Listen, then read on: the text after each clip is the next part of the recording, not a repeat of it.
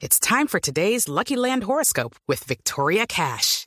Life's gotten mundane, so shake up the daily routine and be adventurous with a trip to Lucky Land. You know what they say. Your chance to win starts with a spin.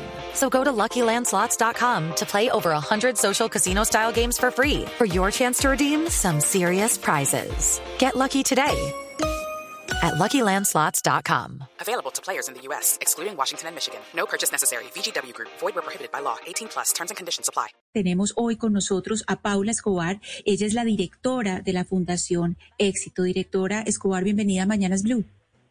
Eh, buenos días, Camila y Ana Cristina. Muchas gracias por la invitación.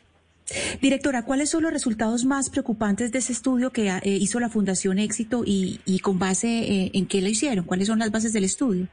Claro que sí. Nosotros estamos hablando de desnutrición crónica. La desnutrición crónica es un problema que afecta al 10.8% de los niños del país, pero esta información que tenemos eh, la sacamos de una encuesta que se llama la ENSIN y esta última encuesta solo se realizó en 2015. Tenemos entonces un rezago de la información y con el fin de acercarnos a esa realidad que está viviendo hoy el país, especialmente en municipios y departamentos, decidimos hacer este índice desde los determinantes sociales de la desnutrición crónica, es decir, aquellos factores que hacen que un niño tenga mayor probabilidad de tener desnutrición crónica. ¿Y cuáles, y, directora, y cuáles son esos factores? ¿Qué es lo que hace que en Colombia así sean datos del 2015 y no los tengamos más actualizados y estemos así de rezagados en la información, que el 10.8% de los niños estén en desnutrición crónica? Eso es que de cada 100 niños en Colombia, 10, casi 11, están desnutridos crónicamente. Así es. ¿Y, eso, ¿Y a qué se debe? ¿Cuál es la razón? Bueno, la desnutrición crónica no solamente se causa por falta de acceso a alimentos, es decir, son niños que comen, pero no comen lo suficiente ni de manera adecuada. Y adicionalmente a eso existen otros factores. Por ejemplo, si un niño nace con bajo peso al nacer, menor de 2.500 gramos, tiene más probabilidad. Eh, si su mamá fue adolescente cuando lo tuvo, tiene mayor probabilidad. La educación de la mamá, si está afiliado al sistema de salud, si su mamá asistió a cuatro controles prenatales, si ese niño tiene acceso a agua potable y alcantarizado. Entonces nosotros, en vista de que no tenemos ese dato de nutrición crónica actual, lo que cogimos fue estudiando esos determinantes sociales que mencionamos, los analizamos y eso es lo que nos arroja el resultado del índice de desnutrición crónica. Aquí lo que vemos eh, es una situación de país que yo creo que también podemos ir infiriendo a través de otras encuestas. Lo primero, entonces, que encontramos, como ahora lo mencionábamos, es que la región que más departamentos concentra las categorías crítica y baja en el índice es la región de la Amazonía y la Orinoquía, posteriormente la región pacífica. En cambio, las regiones central y oriental encontramos más departamentos con las categorías altas y sobresalientes. Eh, y como decíamos ahora, yo creo que esto es un mapa que nos permite acercarnos a cómo está la situación del país. A esto pues le, le podemos agregar que existen encuestas más actualizadas como la de pobreza monetaria que nos arroja que entre 2019 y 2020 la pobreza monetaria en Colombia lamentablemente aumentó y otras cifras como las de pulso social que nos indica que, que antes de pandemia aproximadamente el 91% de los hogares colombianos comía tres veces al día y después de pandemia este porcentaje disminuyó al 68%. Entonces sabemos que los compromisos sobre todo del gobierno nacional existen y son importantes. Se está trabajando desde la oficina de la primera dama y de la consejería en estos temas, pero creemos que eh, poniendo este asunto en la agenda pública, sobre todo para que los alcaldes y los gobernadores lo sepan, podemos contribuir más a solucionar este problema en el país. Doctora Escobar, ese plan de alimentación escolar, el PAE, que reciben los niños de los colegios públicos del país, que son los niños más humildes, ¿sirve para contrarrestar ese problema de nutrición en Colombia o realmente se queda corto?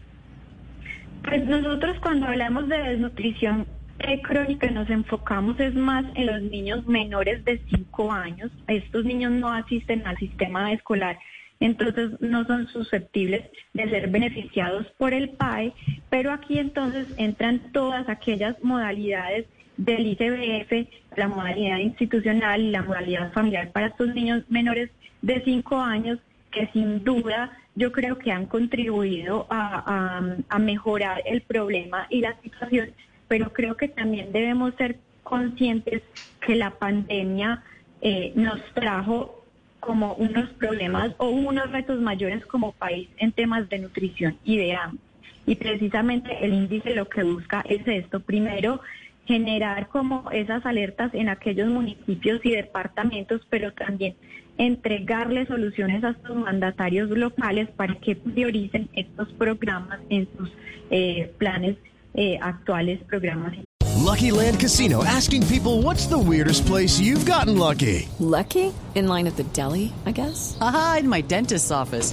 More than once, actually. Do I have to say? Yes, you do. In the car before my kids' PTA meeting. Really? Yes. Excuse me, what's the weirdest place you've gotten lucky? I never win and tell. Well, there you have it. You can get lucky anywhere playing at LuckyLandSlots.com. Play for free right now. Are you feeling lucky? No purchase necessary. Void where prohibited by law. 18 plus. Terms and conditions apply. See website for details. Directora, y hablando un poco de esas soluciones, es que a mí me llama la atención que usted mencionó unas regiones que eh, son las más afectadas en, en este sentido, en, en temas de desnutrición infantil. Y, por ejemplo, la región del Pacífico es una de estas regiones más afectadas. Entonces, ¿cuáles serían una de esas soluciones que puede implementar el gobierno para que la desnutrición en estas regiones, que entiendo son rurales, son regiones muy rurales, pues puedan solucionar estos problemas? Sí, claro que sí. Estas son entonces recomendaciones que tenemos disponibles para alcaldes, especialmente también para gobernadores, pero empiezan por priorizar estos temas. Entonces, formular, por ejemplo, programas y proyectos de complementación alimentaria para madres gestantes, familias con niños menores de 5 años. Garantizar que estos, esta, esta población priorizada acceda a los servicios de salud y nutrición, que estas mamás en embarazo accedan a los controles prenatales, que los niños asistan a los controles de crecimiento y desarrollo fomentar, por ejemplo, las prácticas de lactancia materna en los territorios. Sabemos que la lactancia materna es la principal vacuna y factor protector en contra de la desnutrición crónica. La lactancia materna es gratis y si garantizamos, por ejemplo, que los niños de manera exclusiva antes de los seis meses eh, todos tengan acceso a la lactancia materna, podemos contribuir a solucionar este problema de país. Pero mire, doctora Escobar, eh, le, pregunto desde Barranquilla, desde la región Caribe, y le voy a decir por qué. Porque en el, estudio del DANE, el pulso social, el más reciente, se indica que en, ciudades como Barranquilla y Cartagena, que son ciudades que en la región Caribe muestran más progreso y más desarrollo que las otras capitales, en estas dos capitales, en Barranquilla y en Cartagena, el 60% de los hogares solamente puede comer eh, dos veces al día, no come las tres veces al día, solamente el 30% lo hace. De tal manera que eso se traduce en desnutrición infantil, sin duda alguna, es así. Un niño desnutrido es una tragedia porque obviamente que no va, no se va, no va a crecer, no se va a desarrollar muy bien, su capacidad de, de, aprendizaje se limita y todo lo demás. En el caso de la región Caribe, doctora Escobar, ¿qué planes concretos hay por parte de ustedes para ver cómo logramos superar entre todos esta tragedia humanitaria? Así es, pues lamentablemente la región atlántica en el índice de desnutrición crónica de la Fundación Éxito también tiene una alerta y es que, por ejemplo, ningún departamento de la región atlántica está en categoría sobresaliente y municipios son muy pocos los que están en esta categoría y como lo mencionas, en pulso social del DANE que nos indica que hogares están comiendo tres veces al día. La región eh, atlántica pues tiene grandes retos sin duda. Yo creo que es seguir priorizando que los alcaldes tengan en cuenta esta situación actual y esta coyuntura que nos trajo la pandemia y es cómo formular proyectos de complementación alimentaria por un lado, cómo entonces empezamos a entregar más proyectos entreguen paquetes de alimentos a estas familias, pero priorizando siempre e idealmente a familias que tengan gestantes y niños menores de 5 años.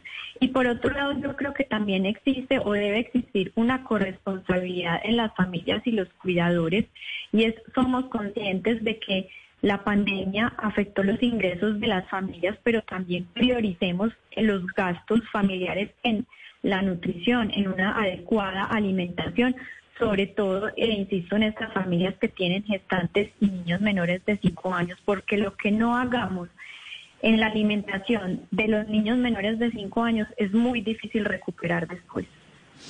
Directora, eh, históricamente regiones como la Orinoquía y como la Guajira han sido, pues, digamos, o han tenido las más, los más altos índices de desnutrición infantil. ¿Qué tanto tiene que ver en esta clase de territorios, culturas ancestrales de los indígenas alrededor de no llevar a los niños a los pediatras, no darse cuenta cuando están desnutridos, alimentarlos de pronto eh, con, con, con, comida que no es la, la, la que deberían estar recibiendo? ¿Qué tanto tiene que ver esta cultura ancestral y qué puede hacer el gobierno pues para poder entrar ahí respetando la autonomía que tienen estas comunidades? Sí, sin duda en, en, el índice, por ejemplo, y en también las cifras oficiales, lamentablemente los departamentos que tienen población indígena tienen unos mayores índices tanto de nutrición aguda como crónica. Eh, probablemente el tema de las culturas ancestrales tiene que ver, nosotros encontramos, por ejemplo, que la educación de la madre en prevenir la desnutrición es fundamental. Entonces es también la invitación a acercarnos a esas culturas sin desconocer esas tradiciones, pero también enseñándoles la importancia de una adecuada alimentación, eh, de priorizar la alimentación de los niños y no de los adultos, seguir fomentando la lactancia materna que, por ejemplo, para las comunidades indígenas es tan importante.